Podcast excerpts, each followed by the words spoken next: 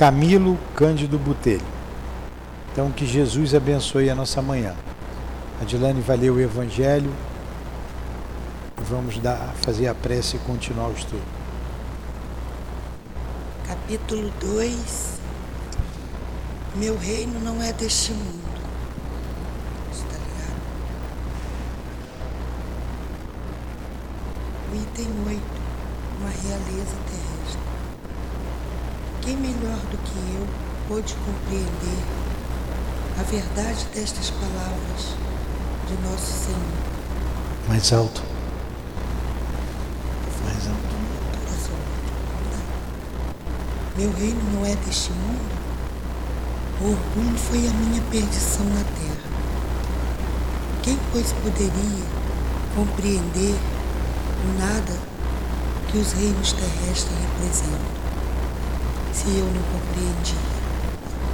O reino que levei, o reino, não, o que levei comigo da minha realeza terrestre, nada, absolutamente nada. E como para tornar a lição mais terrível, a realeza não me seguiu até o fim. Rainha era eu entre os homens. Rainha acreditava entrar no reino dos céus. Que desilusão, que humilhação, quando em lugar de ser recebida como soberana, eu vi acima de mim, mais bem acima, homens que eu considerava insignificantes e que desprezava, porque não tinha sangue novo. Ó oh, Jesus, nesse momento compreendi a inutilidade das honras e das grandezas que se buscam com tanta avidez sobre a terra, para se preparar um lugar no reino dos céus, é preciso abnegação, humildade, caridade em toda a sua perfeita prática e benevolência para todos. Não se pergunta o que fomos, qual a posição que ocupamos mas o bem que fizemos, as lágrimas que enxugamos. Ó Jesus, disseste que teu reino não é deste mundo, pois é preciso sofrer para chegar ao céu. E os degraus do trono não nos aproximam dele. São os caminhos mais penosos da vida que nos conduzem a ele. Procuremos, pois, o caminho entre as dificuldades e os espinhos, e não entre as flores. Os homens correm em busca dos bens terrenos, como se pudessem guardá-los para sempre.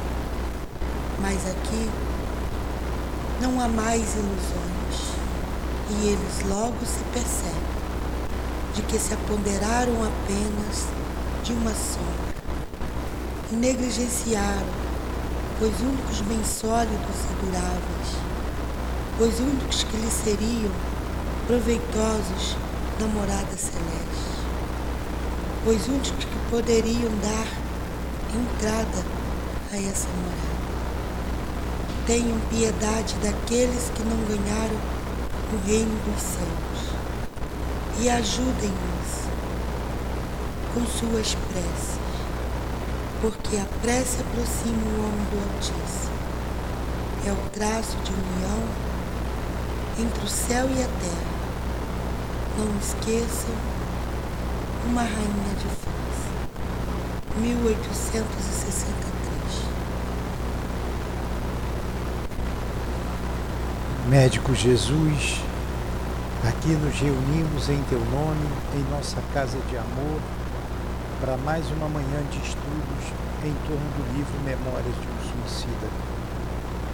Te pedimos aí permissão para que em teu nome possamos invocar a nossa irmã Ivone, o nosso querido irmão Camilo, para nos inspirar, junto com Leon Denis, que escreveram a obra que será estudada. Em nome desses irmãos, em nome do altivo e da direção espiritual do SEAP, das nossas irmãs queridas, da minha querida Lutinha, em nome do amor, do nosso amor, do teu amor, Senhor, mas acima de tudo, em nome do amor de Deus, nosso Pai, é que pedimos a devida permissão para iniciarmos os estudos da manhã de hoje, no CEAP, a nossa casa de amor. Que assim seja.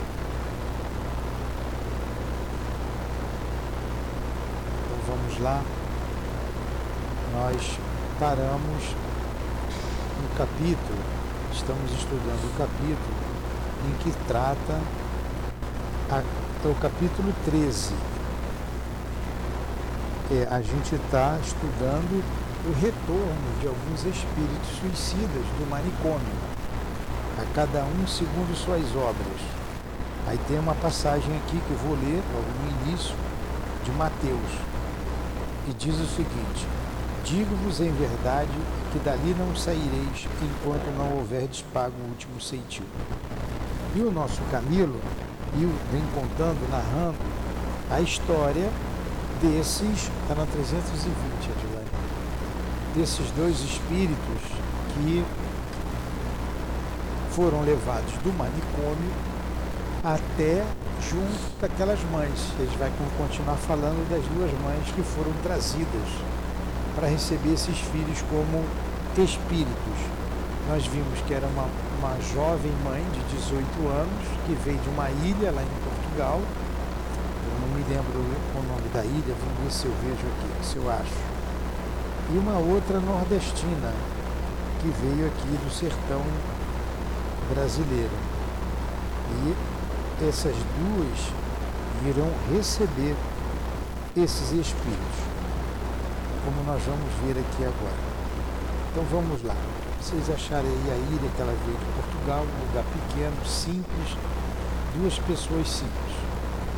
Teócrito e João. Vai adiante. Página 320. Aí, ali em cima.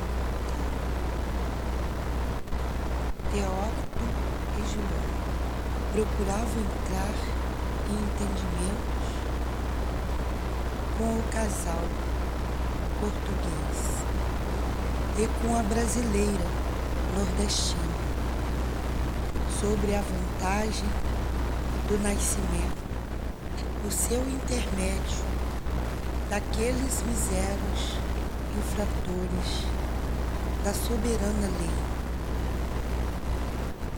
necessitados da existência corporal terrena para se aliviarem dos, dos, dos insuportáveis sofrimentos porque tinham passado. Vamos lá, vou ler novamente. Teócrito e João, quer dizer, o irmão João, Teócrito é o diretor lá do hospital, Maria de Nazaré. Procuravam entrar em entendimentos com um casal português, lembram que veio o marido e a mulher? E a nordestina, brasileira, ela veio sozinha. Porque ela foi usada, o homem foi embora. Sobre a vantagem do renascimento, o seu intermédio, daqueles míseros infratores da soberana lei necessitados da existência corporal terrena para se aliviarem dos insuportáveis sofrimentos por que vinham passando. Então, aqueles míseros sofredores eh, precisavam renascer e eles estavam dizendo para ela da vantagem dela receber esses espíritos. O interessante é que ninguém quis saber desses espíritos, certo? Lembra? Eles procuraram outros casais e eles não conseguiram. Os acontecimentos, continua, eram explicados com minudências a todos três. Vai. Enquanto os pretendentes à qualidade de filhos lhes eram apresentados em toda a dramática veracidade das circunstâncias em que se debitavam debatiam. Se debatiam. Os pacientes maladinos. Paladinos da fraternidade, né? que são os instrutores ali. Agiam como eméritos causídicos que eram da suprema legislação, expondo com eficiência e nobreza de vistas e sublime alcance, da medida que aconselhavam, os indicados para a grandiosa missão de caridade, isto é, de receberem o sagrado depósito dos filhos de Deus que necessitavam fazerem ser filhos do homem, a fim de se reabilitarem do pecado. Resistiam, porém, esquivando-se ao impressionante convite. Vamos, explica?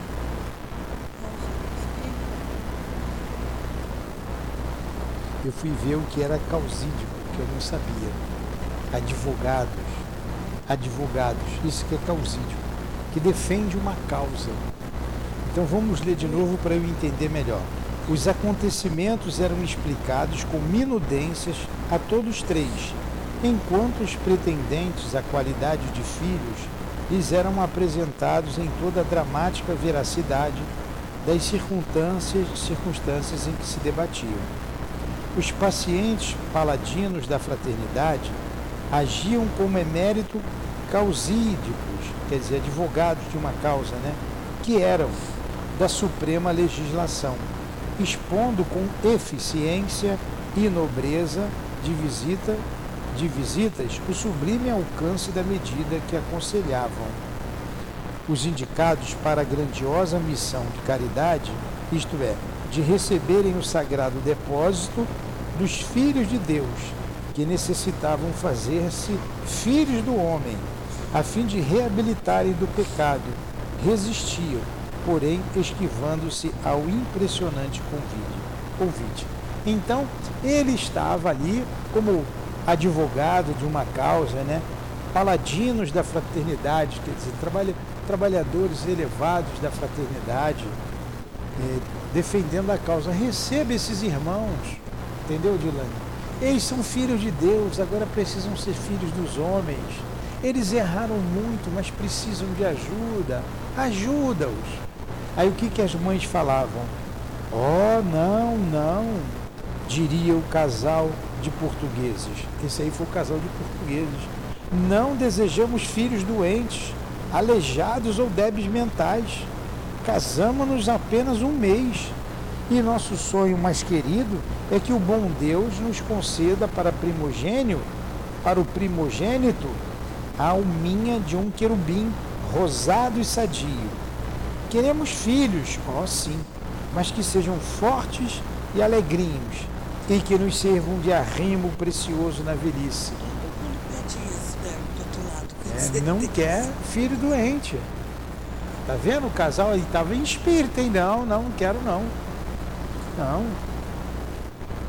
E diria a brasileira debatendo-se envergonhada diante de uma entidade como Teócrito, que conhecia seus mais secretos pensamentos, revelando-se senhor de todas as ações por ela praticadas. Aí o que, que a brasileira diz? Não, meu senhor, eu também não, né? Não, não posso ser mãe. Prefiro antes a morte.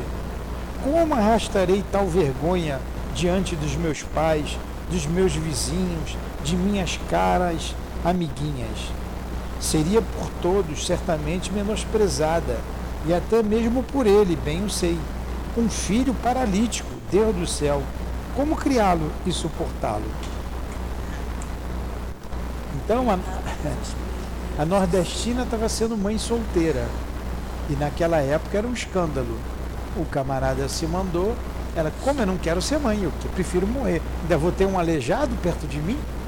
Não, isso eu não quero. Até ele vai ter vergonha de mim.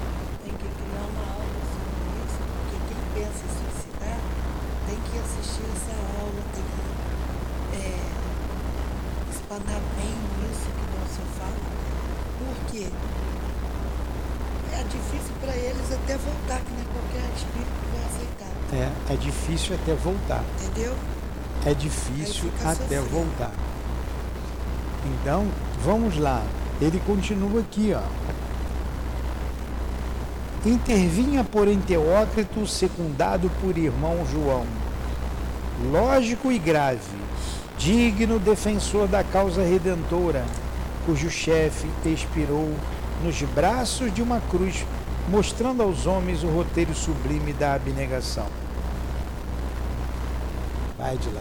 Se como mulher, se como mulher arrastaste, se como mulher erraste, negligenciando, quanto. Isso foi Teócrito falando com ela? Não, isso aqui é Teócrito, é mostrando a elas. né? Ah, tá. Teócrito falando com a, com a mãe, com a mulher. É, Se como mulher erraste, negligenciando quanto ao dispositivo sexto da lei suprema, quer dizer, o, o, o capítulo, o sexto mandamento, que impõe à donzela o respeitoso dever da castidade, quer dizer, o que, que diz lá o sexto mandamento? Vamos ver aí no livro, do, vê lá no, no Evangelho. Sexto mandamento, que ela infringiu, né? Tá aqui, ó. Tá lá no capítulo 1. Tá bem no capítulo 1 aqui, ó. Qual é o sexto mandamento? Não matarás. Tá aqui. Não. Não cometereis adultério. É, Ela cometeu adultério. Não. Quinto, não matareis. Sexto, não cometereis adultério. Sétimo, não roubareis. Então, o sexto, ela cometeu adultério. Por isso que ela está sendo mãe, mãe solteira. Olha o que ele está dizendo. Se como mulher errastes, negligenciando, quer dizer, esqueceu quanto ao dispositivo da se, de sexto da lei suprema, que é não cometereis adultério, quem impõe à donzela o respeitoso dever da castidade até o advento sacrossanto do matrimônio, carecerás forçosamente da reabilitação pela abnegação do sacrifício. Ó, você vai se reabilitar com esse sacrifício de receber esse menino. Você vai se reabilitar diante da lei de Deus, observando com fidelidade dispositivos outros da mesma lei, capazes pela largueza de expressão de cobrir a infração do primeiro. Quer dizer, o, o, o seu trabalho de dedicação, de amor, o seu trabalho voluntário por esse espírito vai cobrir o seu pecado. Quer dizer, o amor cobre a multidão de pecados. Você vai se redimir diante da lei de Deus praticando esse ato. Irmão Teócrito e irmão João estão dizendo para ela. O ensejo aí está. Quer dizer, a oportunidade é essa. A oportunidade está aí. Naturalmente advindo dos teus próprios atos. Você mesmo vai resolver esse problema. Se necessariamente serás mãe, vi- visto que a maternidade é uma função natural da mulher fecundada para o divino serviço da reprodução da espécie humana, que aceites para animar a argila que se reproduzirá em ti um pobre espírito delinquente como tu e também necessitado de reabilitação. Ele é tão delinquente quanto você. Recebe que você vai se redimir diante da lei de Deus. Está dizendo para ela, né?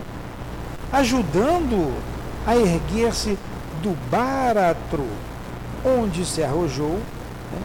da dificuldade que ele se arrojou, operarás a tua própria redenção. Olha aí como o trabalho do bem redime a gente dos nossos erros. Redime, ajudando a erguer-se do báratro onde se arrojou, operarás a tua própria redenção.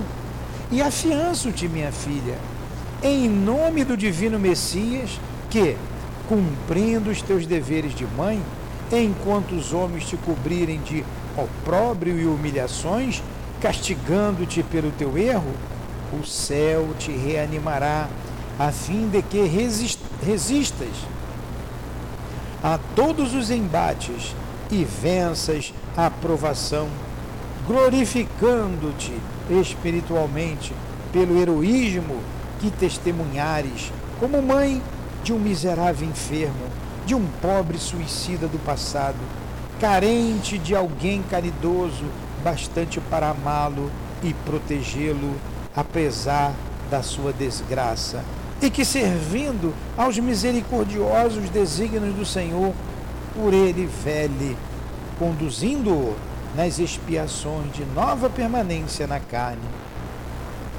Debruçada sobre o berço, pobre e humilhado, do teu filho menosprezado por todos, mas não por ti, nem pela divina providência. Sorrindo com amor ao pequenino paralítico que te buscará com os olhos tristes, cheios de confiança, reconhecendo tua voz entre mil e aquietando-se aos teus murmúrios afetuosos, terás encontrado, minha filha, a linfa generosa que lavará a mácula desonrosa de que te contaminaste. Poxa, dá vontade até da gente ter um filho, né? Com esse argumento todo que é. Agora você vê, a Dilane bem colocou aqui, como é difícil receber esses espíritos.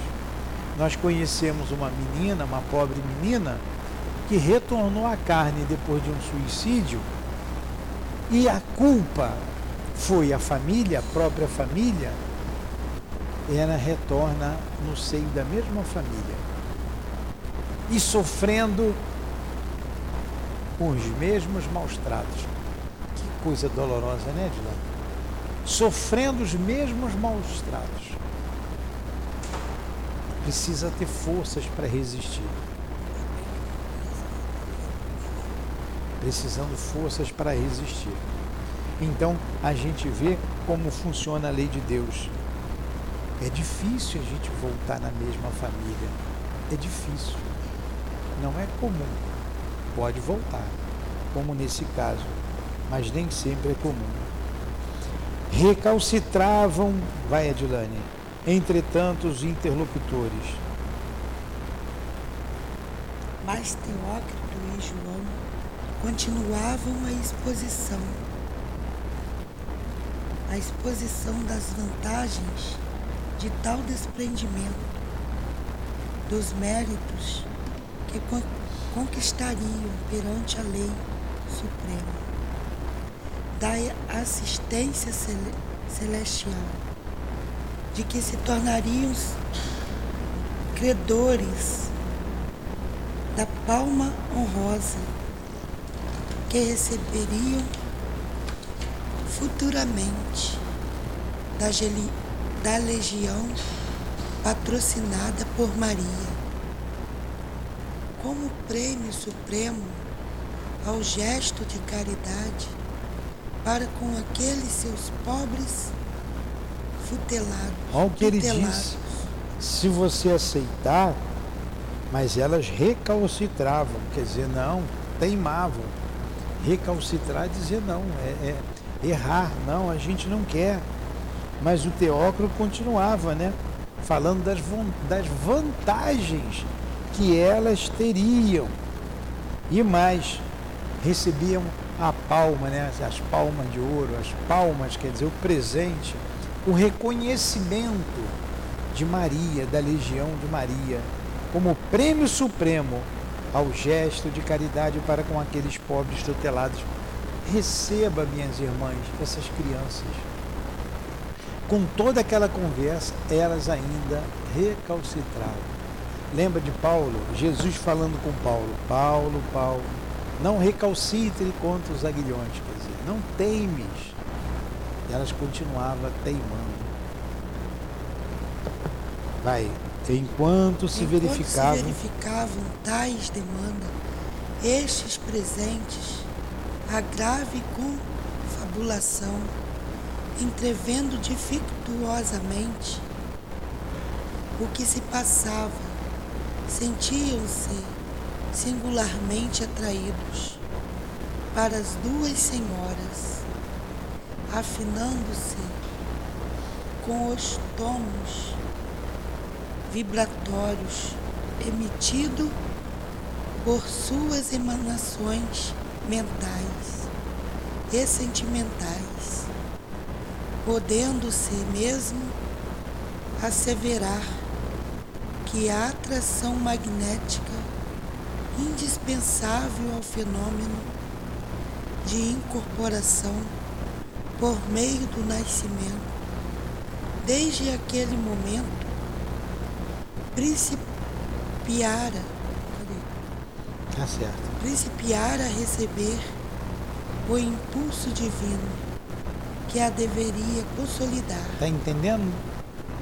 Eles, os dois, já estavam se ligando àquelas mães ali em espíritos, sintonizando com ela. Por causa dos pensamentos delas. É, não, eles já estavam, estavam precisando tanto que estavam já se ligando a elas, adivinhando, elas vão me receber como mãe, é isso que eu preciso, como num fenômeno de incorporação, que ia acontecer, que eles teriam um corpo, né? Por causa da sintonia entre eles. Então eles começam ali, porém, porque chorosas e irresignadas, as três personagens humanas não se animassem a estabelecer o acordo definitivo, os dois incansáveis instrutores, requisitando a colaboração de Romeu e Alceste. Você sabe quem foi Romeu e Alceste, Adilane? Decidiram-se a uma medida vigorosa capaz de encaminhá-las de boa mente a razoável assentimento. Quer dizer, elas estavam recalcitrando. Elas não queriam, os três, né, as duas mães e o marido da outra. Então chamou os dois enfermeiros para uma ação mais é, dura. Vamos ver lá. Vamos lá. Continua. Sob a ação da vontade dos dois abnegados obreiros da fraternidade, passaram as duas mulheres e mais o varão a rever os panoramas, Panoramas.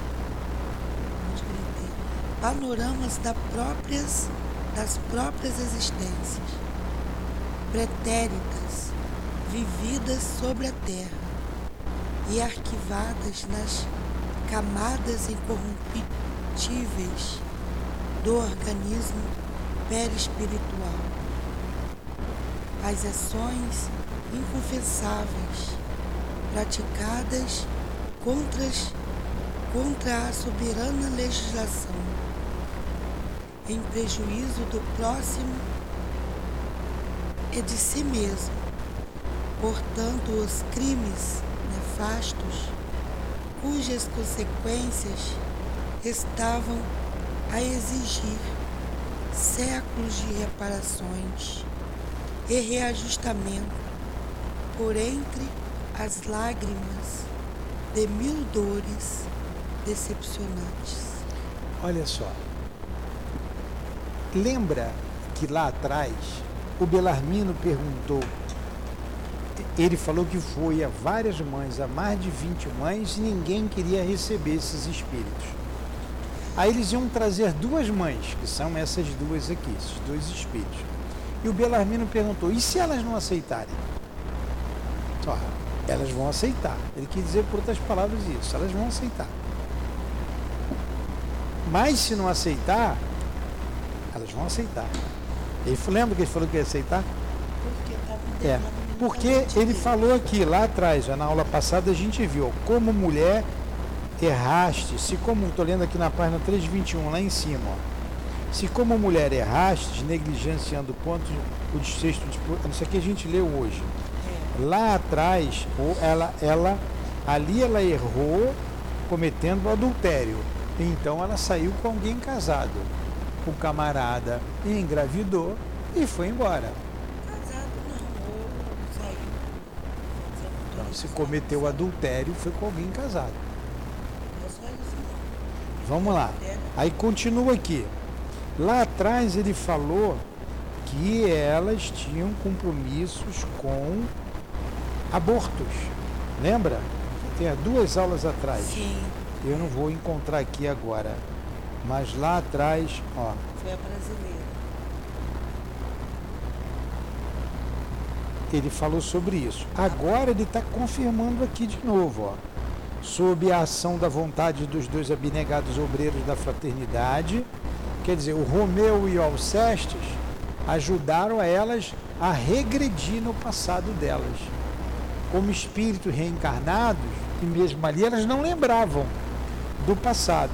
E levando elas ao passado, ó, passaram as duas mulheres e mais o varão, ele também era responsável, a rever os panoramas das próprias existências pretéritas vividas na Terra e arquivadas nas camadas incorruptíveis do organismo perispiritual. Então fez ela regredir memória. E lá no passado, em as ações, as ações inconfessáveis praticadas contra a soberana legislação. Que soberana legislação é essa? Lei de Deus. Sobre essa, contra a soberana lei de Deus. Em prejuízo do próximo e de si mesmos, portanto. Então, olha só, elas praticaram atos inconfessáveis contra a lei de Deus levando prejuízo a pessoas e a elas mesmas. Os crimes praticaram crimes nefastos. O que é um crime nefasto? O que é uma coisa nefasta? O que é nefasto? Hã? De mal a ruim. Está aqui, ó, que pode fazer dano, prejuízo, nocivo, prejudicial, mal, funesto, tudo isso é nefasto. Então ela provocou mal a outras pessoas e a ela crimes nefastos, cujas consequências estavam a exigir séculos. As bobagens que elas fizeram iam levar séculos para elas pagarem o que elas fizeram. Está aqui. Exigir séculos de reparações e reajustamento, por entre as lágrimas de mil dores decepcionantes. Olha, iam chorar muito, iam sofrer muito, séculos de reparação. Ou você recebe as crianças, olha só o seu passado, a sua ficha está aqui. O casal de portugueses, vai, Dilane, vai ao SESC. Casal de, português, de portugueses reviu-se como abastados, fidalgos, emigrados para o Brasil, a, est a extorquirem de braços escravos o bem-estar de que se ufanavam, ufanavam levando-as de, ao desespero miseros africanos que vergavam doentes e exaustos. Sobre a rudeza de labores excessivos, maltratados cada dia por novas disposições arbitrarias, arbitrárias e impiedosas. A infeliz nordestina, por sua vez, reconheceu-se como dama orgulhosa própria for formosura que o fora Caraca. em antecedente existência planetária, irreverente e vaidosa profanando os deveres conjugais. Aqui ó, ela fala assim, a moça ela vai idosa com ela, com o corpo dela. É. E, tão bela que ela era. E profanou os deveres conjugais. Quer dizer, traía o marido, né? É. Com o desrespeito aos juramentos consagrados ao altar do matrimônio recusando-se ademais ao, ao tributo às leis sublimes da natureza que dela exigiam o desempenho da maternidade, recusa que levara até mesmo ao infanticídio. Olha só quem eram as duas damas. Uma veio de Portugal, de uma ilha, a ilha de São Miguel, lembrei aqui. Lembrei porque eu achei, né? E a outra lá no Nordeste, no sertão brasileiro, não é? Nordeste brasileiro. Então, moças simples, humildes. E quem eram? O que elas fizeram no passado? Uma foi escravocrata, o casal foi escravocrata. E a outra, bela e infiel e praticou aborto. Então, os dois espíritos eram comprometidos com a lei de Deus. Eu falei isso aqui no outro dia, lembrando dessa. Repetindo, né? Falei porque eu me lembrei, no estudo de medicina espiritual. Você marca o seu perispírito. Mas você pode desmarcar esse teu perispírito quando você. Lembra que na medicina o Paulo Nagai estava dando aula aqui. Quando você persistentemente você contraria a lei de Deus, você vai marcar o seu perispírito. E numa encarnação posterior, e aquela marca virá no seu perispírito. Aí foi perguntado, mas você pode se eximir disso eh, praticando a lei do amor, praticando o bem? A resposta dada foi: praticar o bem, praticar a lei de amor é a nossa obrigação, é o nosso dever. Tudo bem, é o nosso dever. Mas quando você faz isso, você se redime de erros do passado. A lei é tão misericordiosa que quando você se arrepende, você ajuda e você faz pelo outro, você se redime. Porque você não precisa voltar com o outro para pagar aquilo que você fez. Você só volta se o outro tiver culpa também ou se o outro não te perdoar.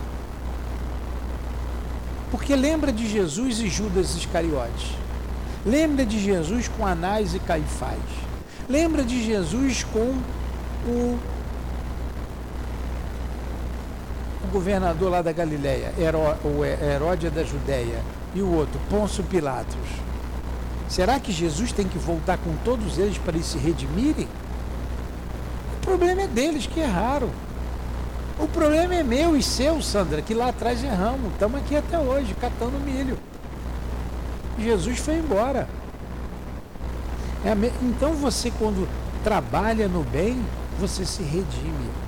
Olha o que esse, ele falou ali atrás, que eles seriam recebidos com as palmas, né, que é o presente, que é o, o mérito, a honra, o mérito lá na colônia Maria de Nazaré por aqueles espíritos.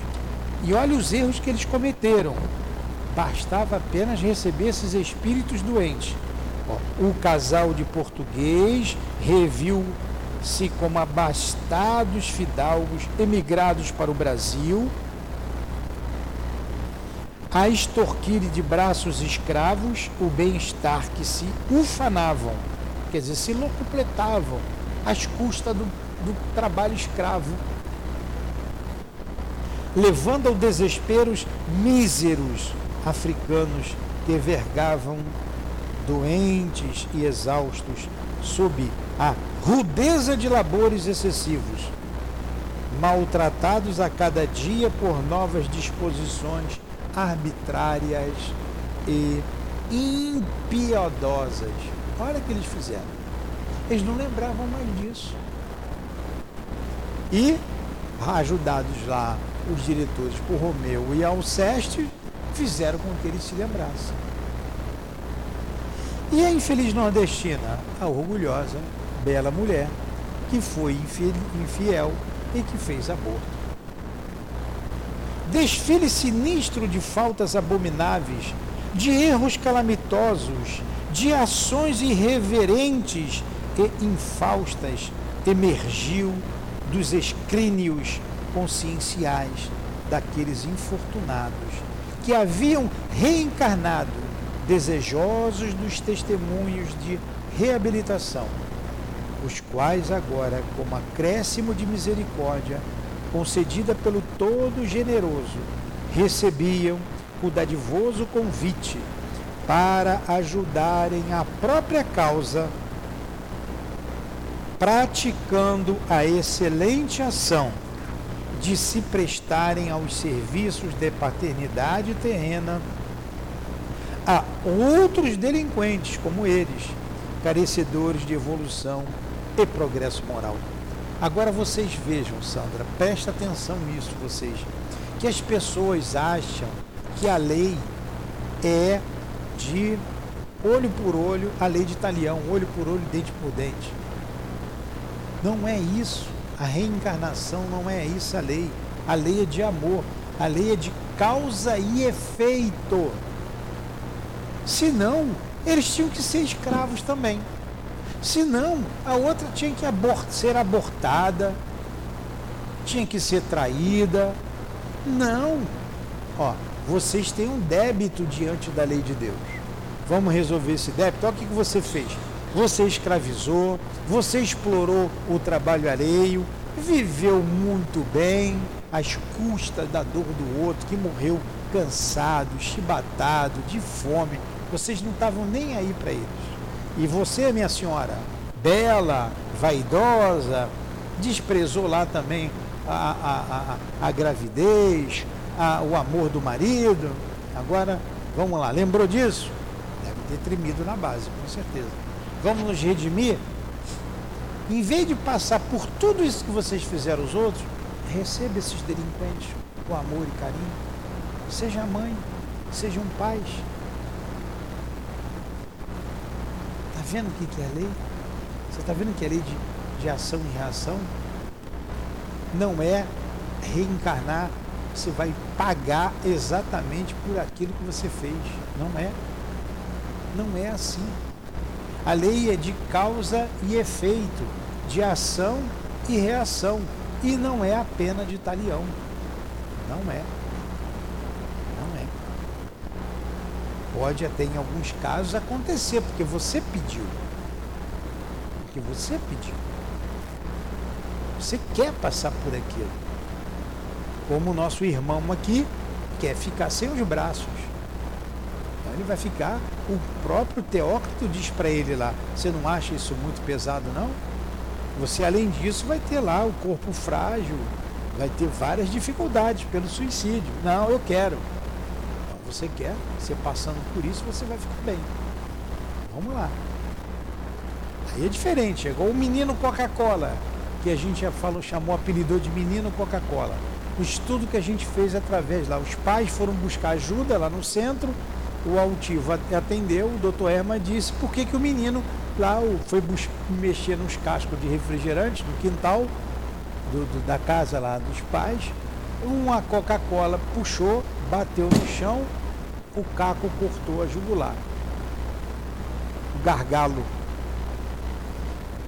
Não deu tempo de socorrer. Os pais ficaram desesperados. Menino de sete anos. Aí estava lá. Aí foi mostrado porque os pais permitiram para a gente estudar ali a questão da reencarnação. Ele ele tinha cortado lá, jugulado o outro num golpe de espada lá, num desafio lá atrás. Se arrependeu muito do que fez, né? não falou lá os motivos. E ele pediu para acontecer aquilo ali. Então, ele pediu. Também não precisou ninguém passar a faca na jugular dele. Um acidente, né, ou incidente ali, ele foi um acidente. Um acidente fez com que ele se redimisse diante da lei. Nesse caso aqui, o amor, por isso que Jesus disse, o amor cobre a multidão de pecados. O amor cobre a multidão de pecados. A lei é de justiça. Mas a lei de amor sobrepuja a lei de justiça. E Deus faz de tudo para que você se redima diante da lei pelo amor, com amor, para o amor. Está aqui o exemplo. Mostrando o passado delas, mostrando o erro delas e mostrando um caminho que elas vão se redimir, se assim decidirem. Ficou bem claro isso? Ficou bem claro, Dilane? Então continua aí, Dilane. Termina esse final aí. Está ali no meio. eu parei. Pelo todo generoso recebiam. E tal foi, né? Aqui que eu parei. Achou aí? Pode continuar. Ó, e tal foi a intensidade das cenas revividas que gritos lancinantes eram ouvidos no salão onde nos encontrávamos, o que vivamente nos emocionava e surpreendia. Na verdade, esses gritos e que os emocionava e os surpreendia, eles não sabiam por quê. Lembra que o Camilo disse que só 30 anos depois ele foi saber dos fatos que aconteceram lá dentro? E está narrando para a gente hoje aqui. Eles não tinham acesso, devido à condição deles, a essa situação. Termina aí o último parágrafo.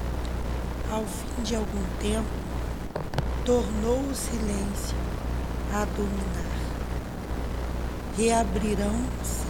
Reabriram-se as portas dos gabinetes secretos, dando passagem a quantos ali se achavam. Tristonha, mais resignada, pronta para cumprir sua generosa missão.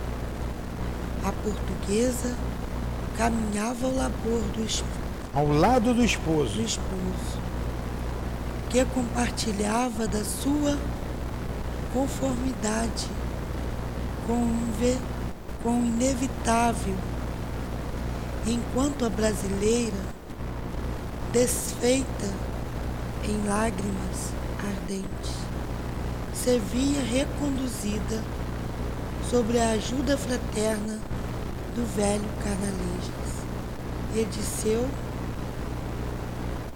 inseparável filho Roberto. Entenderam? Que bonitinho. Vou ler de novo. Ao fim de algum tempo, tornou o silêncio a dominar. Reabriram-se as portas do gabinete secretos, dando passagem a quantos ali se achavam. Tristonha, mas resignada, pronta para cumprir sua generosa missão, a portuguesa caminhava ao lado do esposo, que compartilhava da sua conformidade com o inevitável, enquanto a brasileira, desfeita em lágrimas ardentes, se via conduzida sob a ajuda fraterna do velho Canalejas e de seu filho inseparável, o Roberto, né?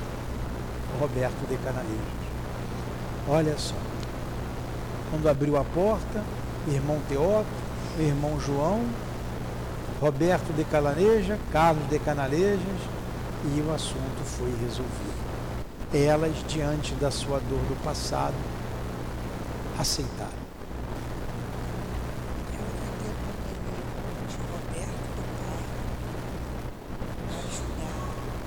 Não, ela, ela vai ter o apoio espiritual do Roberto e do pai. Assim como todos nós temos apoio espiritual. Mas você é dona do seu nariz, você tem um livre-arbítrio. Se você continuar rebelde, não tem, não tem Roberto de Canalejas que dê jeito. Não tem Jesus Cristo que dê jeito. Só para a gente relembrar, a gente terminou já o estudo. Só para a gente relembrar, eu quero voltar aqui atrás. Deixa eu ver se eu acho aquele pedaço ali em que o, o em que o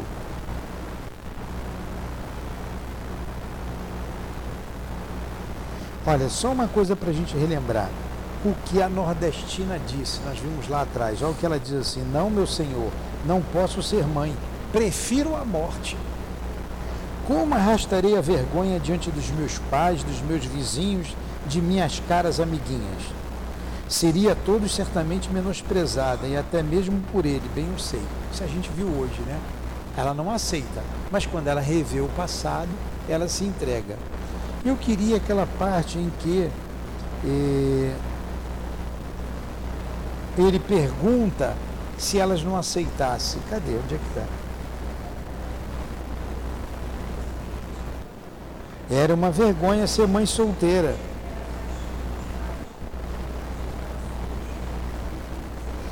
É.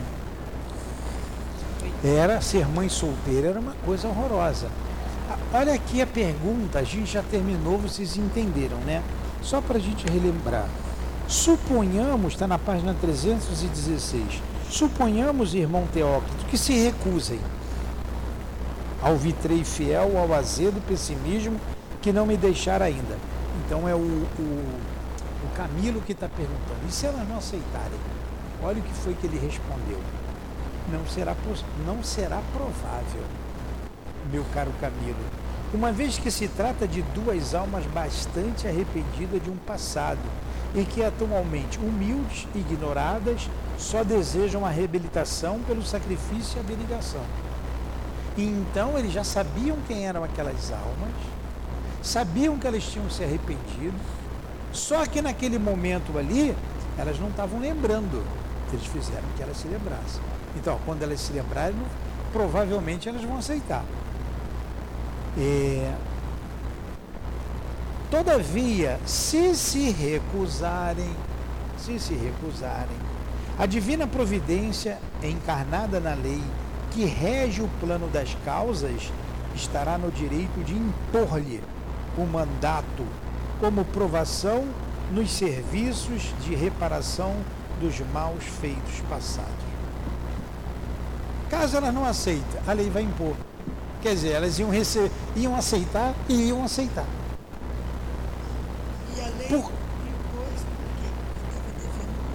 Não, na verdade, a lei não impôs, até ali não impôs, mostrou para eles, eles aceitaram. Se eles dissessem, não, tudo bem, vocês vão ter o filho sim.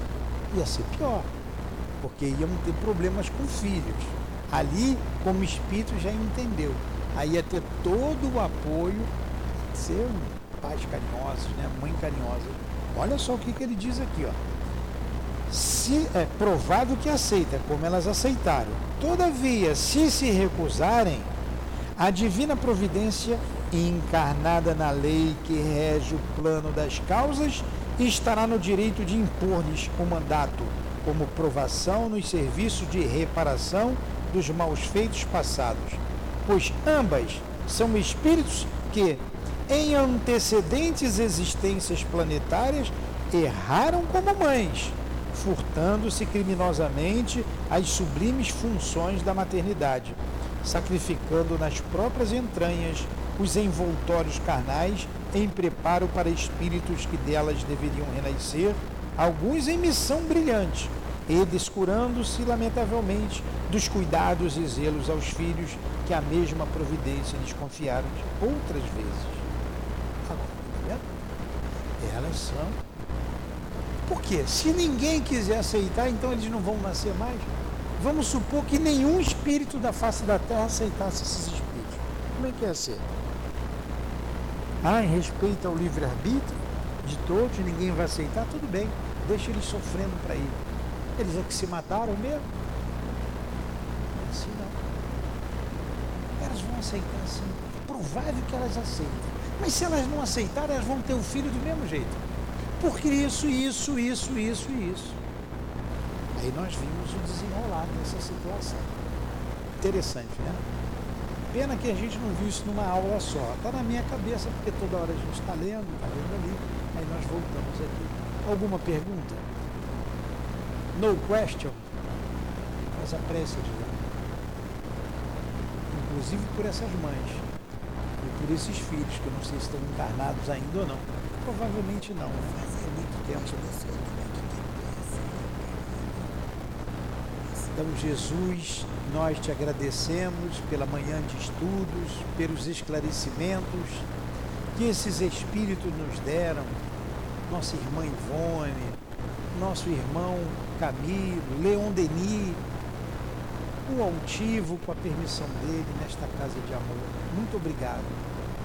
Kardec que trouxe a base desses conhecimentos para que hoje, debruçados sobre esses escritos, possamos ter uma vida mais voltada conforme a lei de Deus, cumprindo os mandamentos de Deus. Auxilia-nos, Senhor, a cumprir todos os mandamentos que já ouvimos há milênios e ainda não conseguimos colocar em prática. Que consigamos, Senhor, praticar a lei de amor ainda lutamos nessa arena de trabalho, nessa oficina de trabalho, nesta arena que nos encontramos. Ajuda-nos a entender de uma vez por todas como as nossas irmãs entenderam, compreenderam que eram é, endividadas com a lei suprema. Que nós outros também tenhamos essa consciência que somos espíritos endividados com a lei de Deus e que possamos ser dóceis aos nossos guias, aos favores que nos pedem. Sejamos dóceis ao comunicado dos diretores da nossa casa para botarmos em prática, materializando o pensamento deles, que é o teu próprio pensamento, Jesus. Rugamos por esses espíritos que sofrem, que choram, pois se perderam diante da lei através do suicídio. Por todos os irmãos suicidas que nos ouvem neste momento, rogamos por eles, que eles tenham esperança que retornarão à carne e vencerão. Por todos que pensam em se suicidar, que esse estudo, que estas palavras cheguem aos seus ouvidos e os esclareçam diante da vida eterna. Não existe a morte. Que eles resistam às dores que passam, porque receberão as palmas do futuro, as palmas de glória. Ajude a todos eles, ajude a esses que nos pedem prece todos os dias, chegam até nós de diversos modos, a rogativa de preces, amigos nossos, irmãos nossos, pedindo por eles e por outros. Ajude-os a todos. Ajude essas crianças que aportam a nossa casa. Muitos foram suicidas, muitas pensam em suicídio ainda. Ajuda-os, conforta-os, dá-lhes forças para resistir e vencer essa etapa de vida. Pedimos, Jesus, por esses que reencarnaram. Esperamos que estejam bem. Essas mães, esses espíritos que reencarnaram, pedimos por esses é, personagens desta obra, todos eles, o Camilo, o Mário Sobral, o João de Azevedo, a, o Jerônimo, que eles tenham vencido as suas provas e onde quer que se encontrem, recebam esta prece, o nosso pedido a Ti, para que os anime, que os conforte os estimule. E quanto a nós, Senhor, que saibamos cumprir com o nosso dever. Estamos reencarnados, precisamos cumprir com o nosso dever. Não nos deixes esmorecer, fortifica-nos, fortaleça-nos, anima-nos, impulsiona-nos para não cairmos novamente. Que esta casa seja luz, que esta casa seja abrigo para todos aqueles sedentos de amor, sedentos da, do alimento do Espírito, encontrem aqui a saciedade. Fortaleça e proteja a nossa casa de amor. Que seus dirigentes sigam sempre, sempre com Kardec, sempre com o teu nome, Jesus, com o teu Evangelho até o final dos tempos. Em nome então da direção espiritual do SEAP, do nosso querido irmão Altivo, da coluna de espíritos que sustenta a nossa casa de amor. Irmão, em nome de irmão Teódoco, João, desses guias da colônia Maria de Nazaré, em nome de Maria Santíssima, em nome de Leon Denis, de Allan Kardec, desses médicos incansáveis, doutor Roberto, Carlos, doutor Bezerra, doutor André Luiz e tantos outros que esses nomes representam, da colônia, nosso lar, que nos tutela, a todos esses irmãos, Senhor, em nome do teu amor, do amor de Deus, e sempre também, útil, em nome do nosso amor, do nosso singelo amor, pedimos a devida permissão ao Senhor da vida, que é o Cristo Jesus, para encerrarmos os estudos da manhã de hoje, em torno do livro Memórias de um Suicídio. Que assim seja.